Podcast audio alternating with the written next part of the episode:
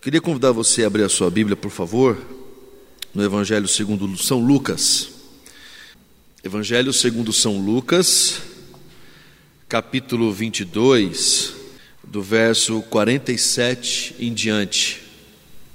Uma história que as irmãs e os irmãos conhecem bem, é o momento da prisão de Jesus. Lucas 22, do 47 em diante. Enquanto Jesus, enquanto Jesus ainda falava, chegou uma multidão conduzida por Judas, um dos doze. Ele se aproximou de Jesus e o cumprimentou com um beijo. Jesus, porém, lhe disse: Judas, com um beijo você trai o filho do homem? Quando aqueles que estavam com Jesus viram o que ia acontecer, disseram: Senhor, Devemos lutar? Trouxemos as espadas. E um deles feriu o servo do sumo sacerdote, cortando-lhe a orelha direita.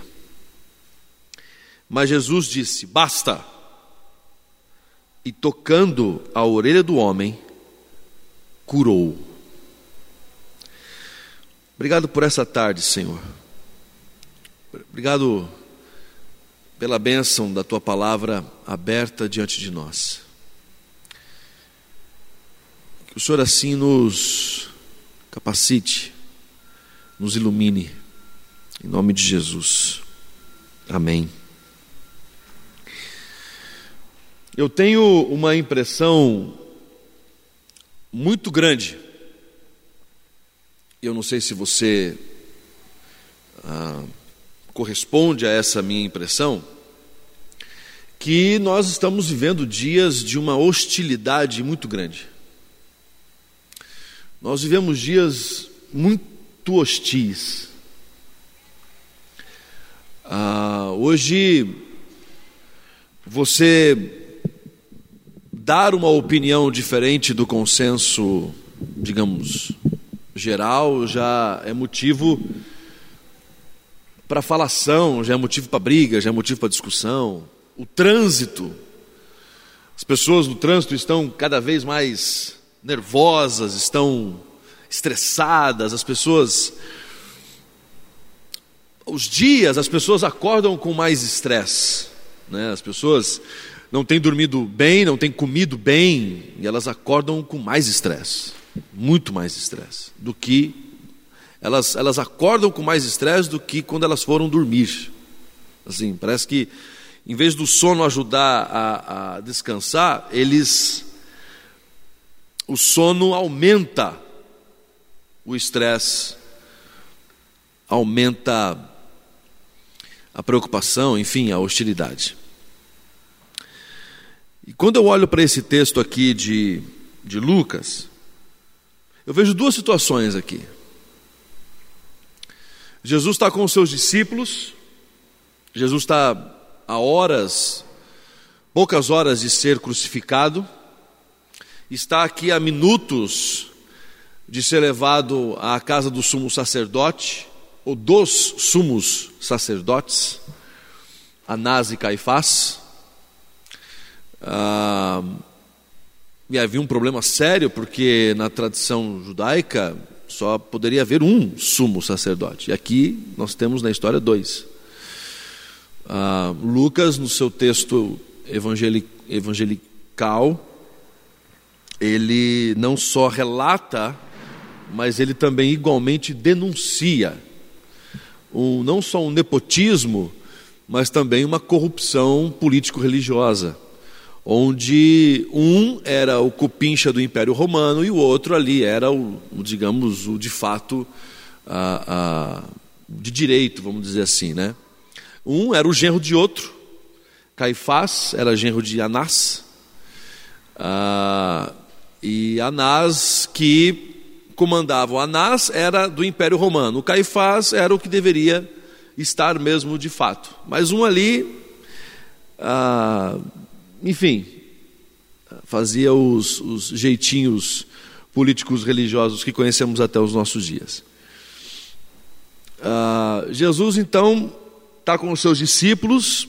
Versículos anteriores, os versículos contam a história do sono, né, do, do, do momento em que os três discípulos mais chegados de Jesus dormem, enquanto há aquele processo de oração e de entrega de Jesus, de agonia de Jesus, diante da eminência, da iminência do seu sacrifício. Aqui a multidão chega com Judas e Judas recepciona Jesus com um beijo. E era uma senha, não sei se as irmãs e os irmãos lembram, mas era uma senha que Judas havia combinado com os sacerdotes e com os guardas do sinédrio e com os guardas do sumo sacerdote, dizendo: Olha, aquele a quem eu beijar é quem vocês devem prender. Porque o jardim era com, uma, com árvores frondosas, era uma vegetação densa, era escura, tanto que eles foram até Jesus com tochas, porque eles ah, ah, precisavam iluminar o caminho até lá. Jesus estava com os seus discípulos no meio dessa, dessa, dessa região escura.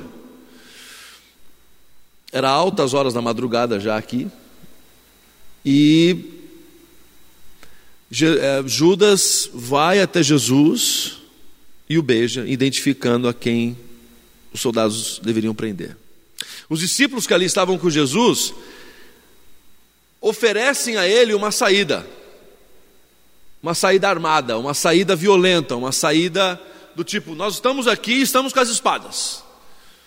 O texto de Lucas diz que um dos que estavam com Jesus vai e corta a orelha de Malco. Esse é o servo uh, do sumo sacerdote que perde a orelha, o Malco. Todos nós sabemos, depois dos outros evangelhos, que quem corta a orelha de Malco é o Pedro. É o Pedro que vai até Malco violentamente, e é claro, é óbvio, ninguém mira a orelha, pra, né, assim, ninguém está mirando a orelha. Pedro, na escuridão do negócio, errou e acertou a orelha, porque na verdade ele queria acertar a testa do homem. Ele, entendeu ou não? Ele, ele errou, e aí o negócio estava escuro, e aí ele foi, errou a testa, foi na orelha dele. Jesus pega a orelha de Malco, cura a orelha de Malco e diz para aquele momento e para aquela proposta: basta.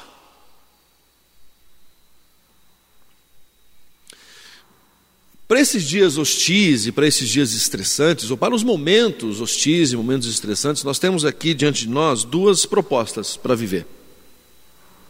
Duas maneiras de encarar e duas maneiras de agir. E eu percebo que a primeira é um tanto quanto fácil. A segunda, ela é praticamente impossível. A primeira proposta, ela tem a ver, ela tem tudo a ver com a gente. A segunda proposta não tem absolutamente nada a ver com a gente.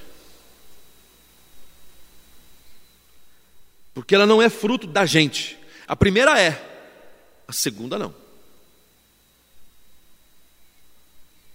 A primeira proposta para responder aos dias hostis, estressantes, nervosos, raivosos, é responder igualmente ou até mesmo com mais força e com mais raiva.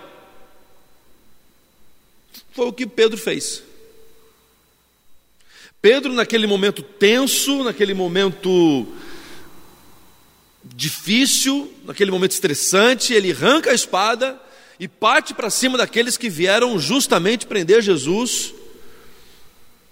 E todo mundo sabe que foi uma prisão injusta, todo mundo sabe que foi uma prisão arbitrária, todo mundo sabe que foi uma prisão absolutamente interesseira. E, eles, eles, e era uma prisão tão planejada que eles queriam fazer isso antes da Páscoa, porque se eles prendessem Jesus durante o período da Páscoa seria um sacrilégio. Eles estavam muito mais preocupados com a religião do que com a pessoa. Isso é uma característica muito forte de religioso. O religioso está muito mais preocupado com o uso e costume do que com a pessoa. Tanto que eles retornam a, a Pilatos depois da morte de Jesus e falam assim: escuta, é, tem como retirar o corpo de Jesus, porque é sábado, né? Então, Vai entrar o sábado aí. Como é que a gente faz, né? E mais além, e, e, e, vamos, e vamos aqui mais além. A pressão foi tanta na questão do sábado e da celebração do sábado, que eles apressaram para que os outros crucificados, Jesus já havia morrido, os outros morressem também. Tanto que eles quebraram as pernas dos crucificados para que eles morressem mais para acelerar a morte dos outros, dos outros crucificados. Em nome do que? Em nome da religião, em nome do sábado, em nome da celebração do sábado. Então aqui a gente tem essa resposta hostil, essa resposta à altura, ou até mesmo mais violenta, porque do jeito que eles vieram, a resposta que eles tiveram de Pedro já foi um ataque. Um ataque que causou a sangria de um dos soldados. Aqui, nesse segundo momento, nessa segunda proposta, nós vemos um Jesus absolutamente em paz no meio dessa turbulência. Ele, ele não estava negando a sua angústia, tanto que versículos anteriores nos mostram essa angústia. Porque a paz não significa estar em paz, não significa não estar em angústia. Jesus nos mostra que é possível viver e experimentar a paz no meio da angústia. Estar angustiado e ao mesmo tempo estar em paz. Estar angustiado pelos movimentos que ele já estava percebendo que ele iria enfrentar, que ele já estava pressentindo e trazendo em seu corpo o peso de tudo aquilo que ele iria carregar. Mas ele estava ali na, na sua consciência em paz, porque, como ele havia orado, que não faça a minha vontade, mas que faça a tua. E esse Jesus, ele está entregue. Enquanto que aqui está dizendo, vamos, lutemos, cortemos, matemos, aqui tem uma palavra só: basta. Basta. Não erga mais as mãos, não ergam mais as armas, não ergam mais as espadas, não respondam mais assim. Não é assim o meu reino, não é assim a minha proposta, não é assim a maneira como eu tenho proposto vocês a viverem. Não é assim. Aqui Pedro e os demais discípulos querem resolver a coisa na marra, não é assim com a gente? A gente quer resolver na base da força.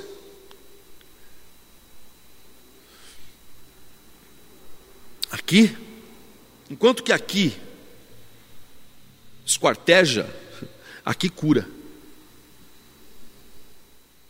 Enquanto que aqui sangra, aqui para o sangramento, aqui estanca o sangramento.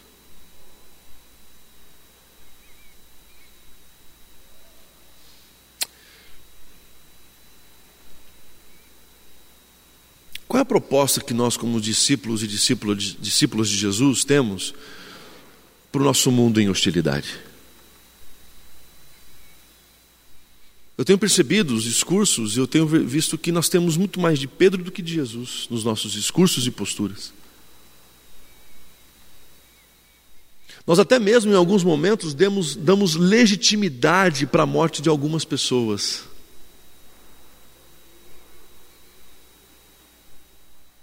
É errado matar para ter um celular. Mas você já reparou que a gente aceita a morte daquele que roubou o celular? para devolver? Quer dizer, uma morte, uma morte não é aceitável, a outra é.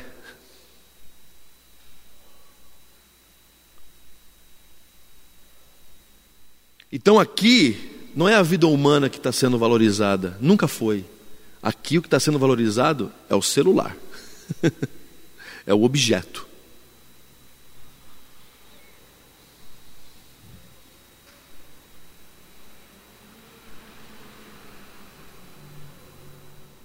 E nós estamos aqui, no Pedro, pedindo não só a orelha, mas pedindo a cabeça. uh, de muitos. E Jesus não está pedindo cabeça de ninguém aqui, Jesus, muito pelo contrário, está restaurando a orelha de pessoas, está curando, está fazendo com que, como Mel Gibson genialmente é, retratou esse momento, de, uma, de um malco que está de joelhos, com a mão na orelha, pasmo diante do que aquilo, diante daquilo que aconteceu diante dele.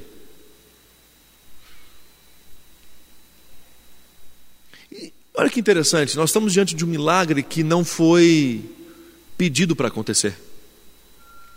Você não vê um malco clamando: Jesus, filho de Davi, tem misericórdia de mim.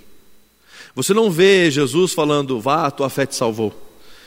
Você não tem esse tipo de relação. Aqui é um milagre que aconteceu pura e simplesmente pelo poder e pela vontade e por Jesus demonstrar quem ele de fato é e quem ele quer que nós sejamos.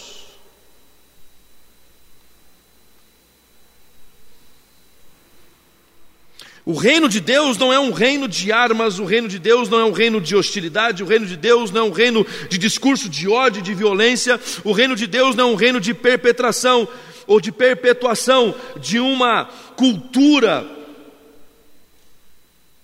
que diminui seres humanos. Nós estamos aqui diante de um Deus encarnado na sua fragilidade, no seu momento de maior fragilidade no seu momento de maior vulnerabilidade, que ensina os seus discípulos a responder a essa época com cura, a responder a essa época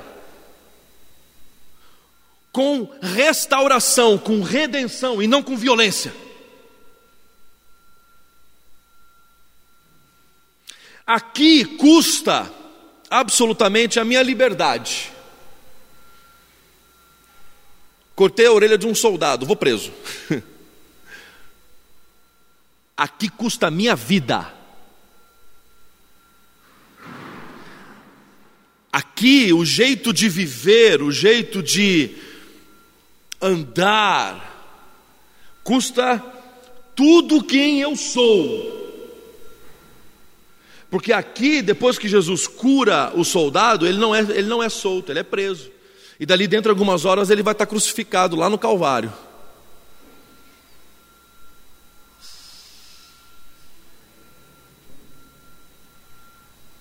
Aqui.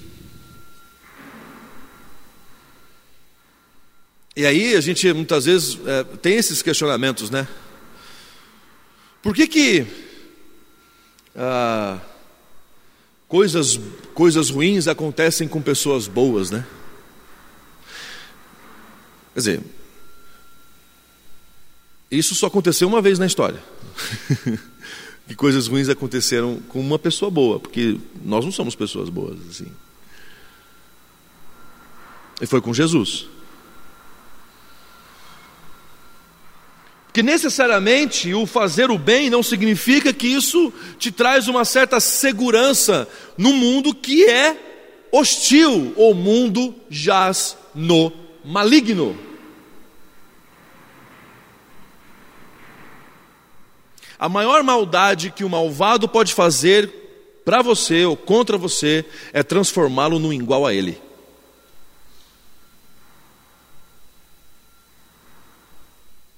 A pior maldade que o malvado pode fazer é fazer você ser igualzinho a ele, pensar igualzinho a ele. É replicar o mesmo discurso dele, as mesmas ideias, sem que você pense, sem que você note.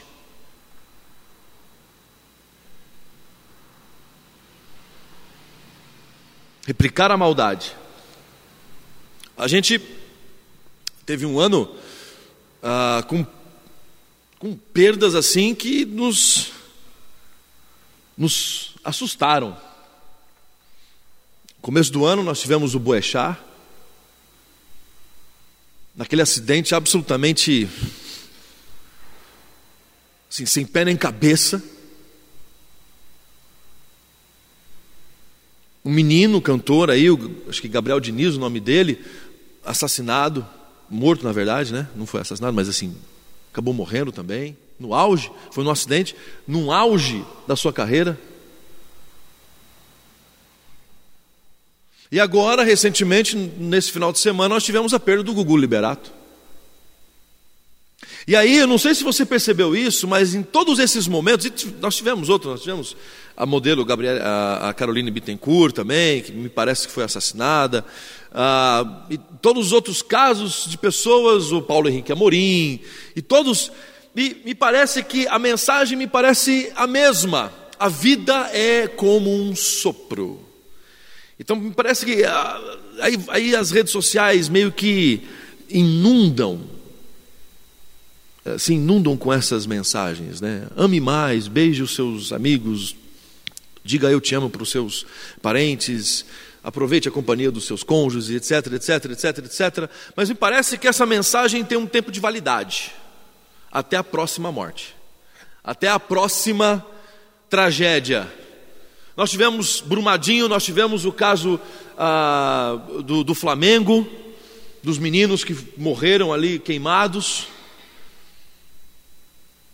Enfim, nós tivemos durante o ano momentos em que as pessoas meio que voltavam com essas mensagens mais humanas, voltavam com essas mensagens mais humanizadoras, mas dali a duas, três semanas já estavam de novo ou no Facebook, ou no Twitter, ou na igreja, ou na reunião familiar, ou na reunião de amigos, caçando a cabeça do outro.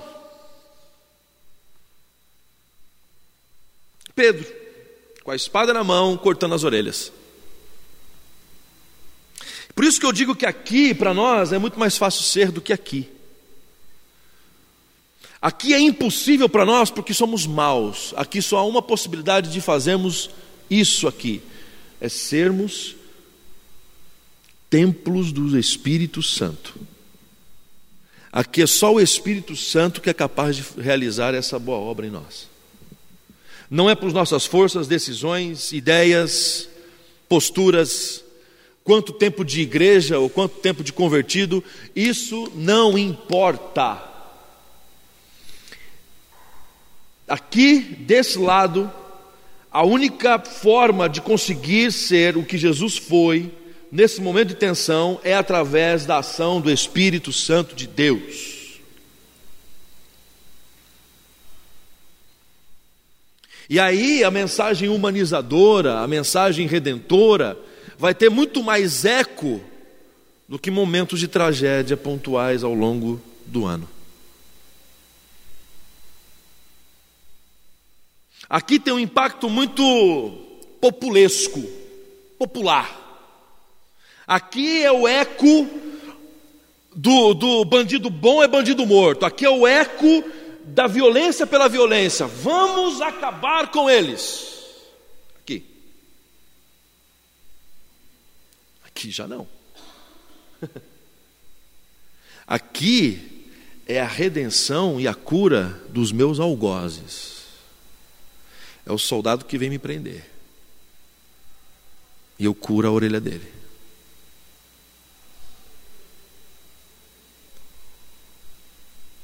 É o Jesus que dali algumas horas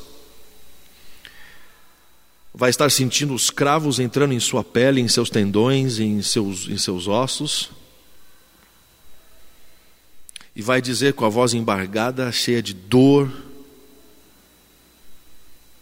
cheia de nervos rompidos: Pai, perdoa-lhes, porque eles não sabem o que fazem. Esse mesmo Espírito esteve em Estevão no momento do seu apedrejamento, quando lhe disse: Pai, não lhes imputes este pecado, orando pelos seus assassinos no momento do seu apedrejamento.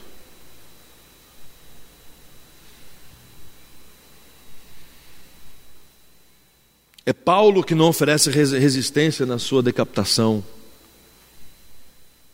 É Pedro, esse mesmo Pedro, que é da espada, que é do sangue, que é da orelha arrancada. É o Pedro que diante de Nero se cala e louva a Deus pelo privilégio de ser honrado por ser crucificado em nome do Evangelho. E por causa do Evangelho. E ele não aceita ser crucificado como nosso Senhor Jesus foi. E ele pede aos seus acusadores, aos seus algozes, que ele seja crucificado de cabeça para baixo. E aí vem o real sentido do símbolo da cruz de ponta cabeça. A cruz de ponta cabeça não é um símbolo de Satanás. A cruz de ponta cabeça é um símbolo do apostolado, do ministério apostólico. Por isso que o Papa, na cadeira dele, em algumas, tem a cruz de ponta cabeça. Não porque o Papa é do diabo, sim. é porque é do espírito do ministério apostólico. Por isso que na cadeira do Papa tem lá às vezes uma cruz de ponta cabeça, porque é do ministério apostólico de Pedro. Pedro foi crucificado de cabeça para baixo. É isso. Não tem nada de diabo aí.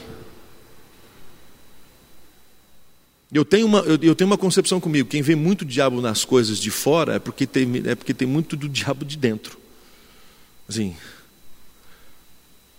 É diabo, diabo, diabo, diabo, diabo, diabo. Pô, muda o óculos aí, entendeu? Eu, por exemplo, eu consigo ver quase nada de diabo, eu consigo ver Deus fluindo, explodindo, o Espírito Santo voando, explodindo nas coisas presente em coisas que eu nem imaginava que estava. Deus está lá, Deus está aqui, Deus está colado, Deus está nesse aqui, Deus está naquela lá. Deus está em tudo quanto é lugar. A grandeza de Deus é maior do que eu poderia imaginar. Não, mas vem um irmãozinho que de repente está com um problema sério de visão. A miopia dele é satânica, ele vê diabo em tudo.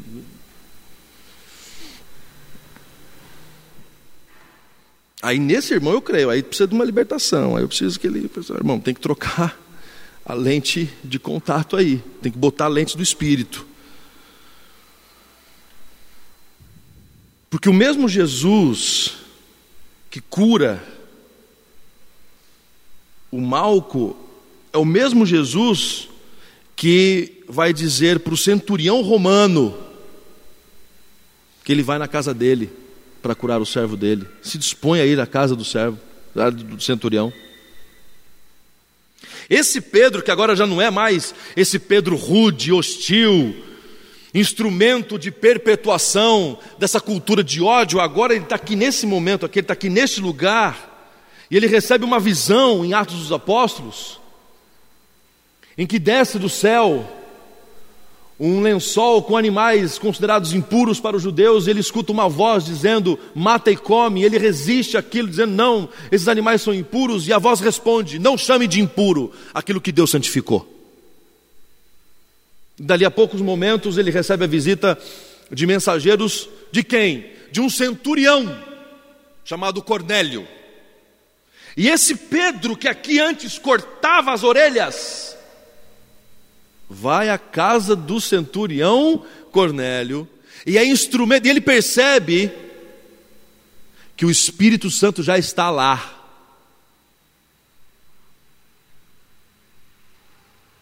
Ele chegou e percebeu: opa, está rolando coisa aqui que não tem nada a ver comigo, com o meu controle, com a minha ideia. Ele já estava aqui.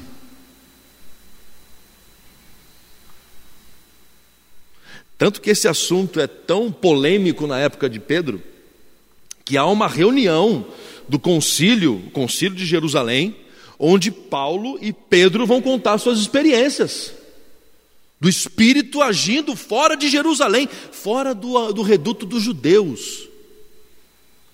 O Espírito Santo está ali. Ué, ele não foi derramado sobre toda a carne?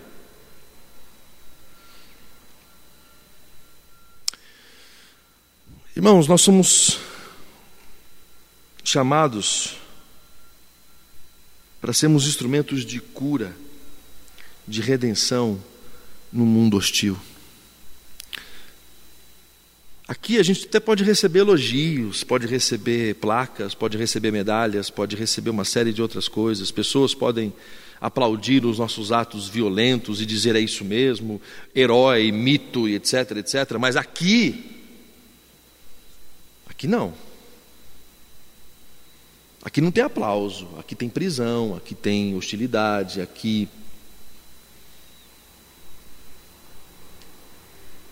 Aqui às vezes pode ter até solidão.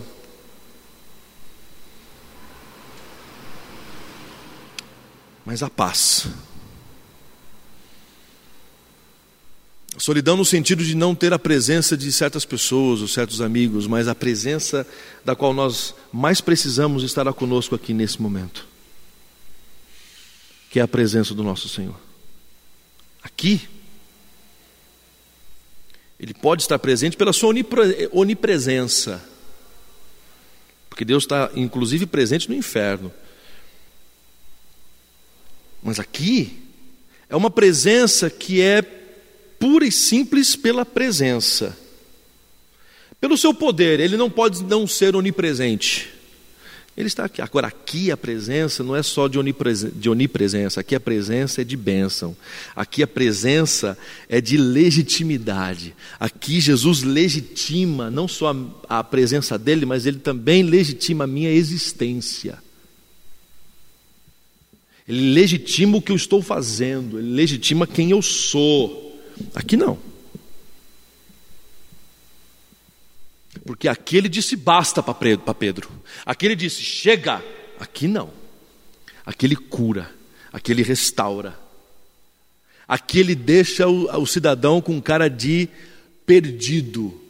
Aqui ele deixa apenas uma um possível sentimento, perplexidade.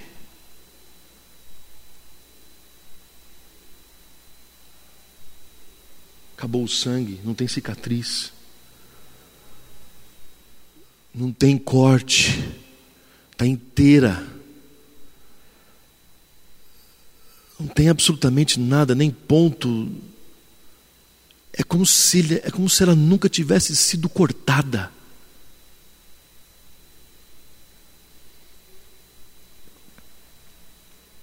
Que eu e você Sejamos instrumentos de cura e de restauração e não de perpetuação da hostilidade e da violência e do ódio. Que eu e você sejamos instrumentos de Deus para perpetuação e para legitimidade do reino de Deus.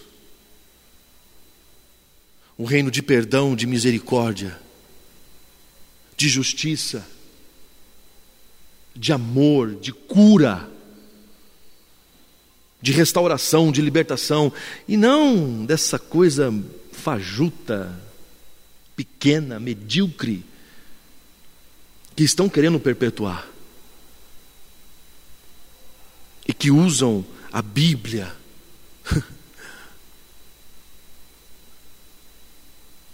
nesses atos nojentos. Hoje é minha última terça com vocês aqui. Semana que vem eu já estarei de férias. E só volto a ver vocês talvez na no domingo, dia 8, na minha despedida aqui da igreja. E eu em casa eu pensando o que eu poderia deixar para as minhas irmãs. Que vocês sejam esses instrumentos de paz. Que nós sejamos esses instrumentos, esses instrumentos de cura, de restaurar quem nos machuca, de curar quem nos odeia, de atingir com amor aqueles que querem nos atingir e nos atingem com ódio e angústia. Que a gente não seja instrumentos de perpetuação do ódio, do mal, da, da maldade pura e simples, travestida de evangelho, travestida de Deus, travestida de, sei lá, o que mais poderia ser disfarçado aqui, mas ser essa coisa autêntica, visceral, sofrida, mas gloriosa.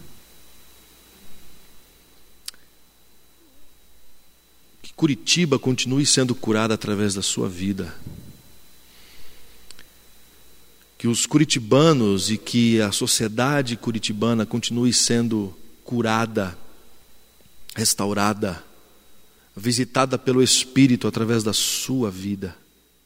Não caia nessa conversa e nesse, e, e, nessa postura, não caia nesse papo, não caia nessa proposta.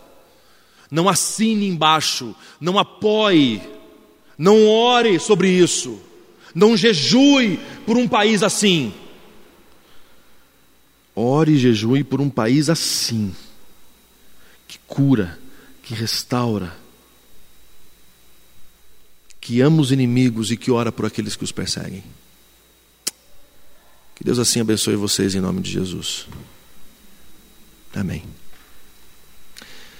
Pai Santo, obrigado por essa tarde. Obrigado pela bênção da tua companhia. Obrigado pela tua voz. Que ela ecoe em nossos corações, Pai. Que essa voz encontre um terreno fértil para poder florescer e criar vida. Que essa palavra seja encarnada em nós, Pai. Em nome de Jesus.